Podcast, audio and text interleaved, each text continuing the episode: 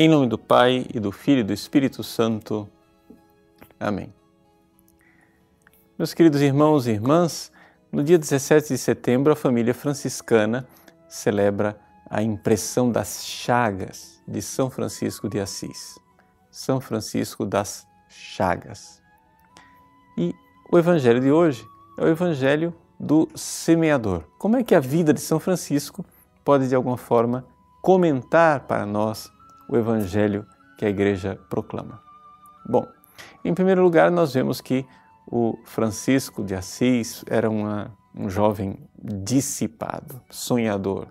É exatamente a semente que cai no caminho, ou seja, ele era cristão, ouvia as palavras do Evangelho, mas nunca parou realmente para é, receber aquela mensagem, meditar sobre aquela palavra. Na prisão, quando ele sofreu a derrota na guerra, teve a oportunidade de começar a refletir. Foi aí que começou a diferença, começou a mudar a vida do Francisco de Assis, que antes era um trovador, era um homem que vivia de festas e dos prazeres mundanos. Agora então, finalmente a semente começa a brotar. Mas essa semente que brota, brota sendo uma proposta, uma proposta de configuração ao Cristo. Quando São Francisco de Assis ouve o Cristo crucificado que lhe fala, ali nós vemos uma mudança. O rapaz que antes não queria saber de dor e de sacrifício, finalmente começa a sofrer por amor ao Cristo.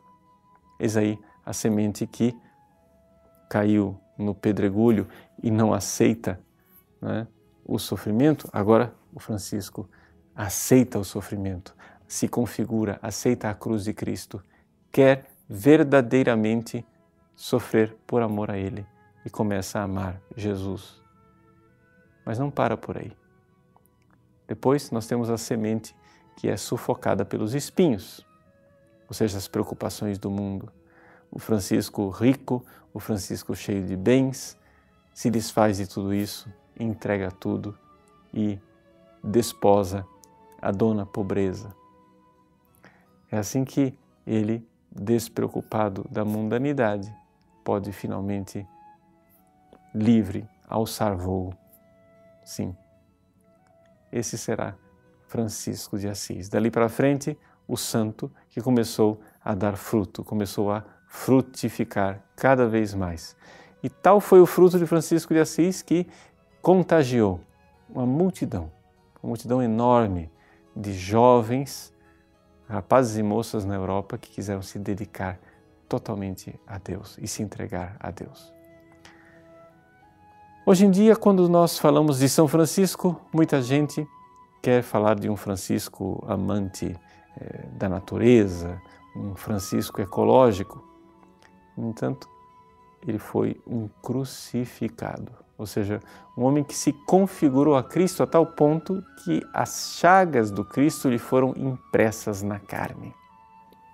Nós, quando vemos aquele cântico de, das, das criaturas, o irmão Sol, o irmã Lua, etc. e tal, pensamos num São Francisco de Zefirelli, né, andando numa campina verdejante da Úmbria e ensolarada.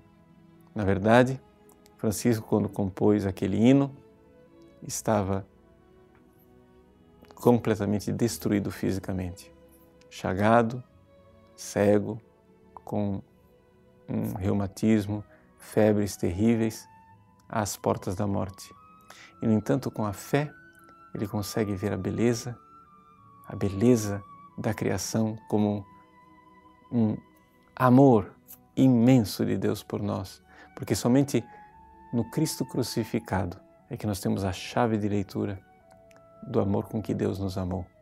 Sim, porque Ele não somente nos criou, Ele nos redimiu.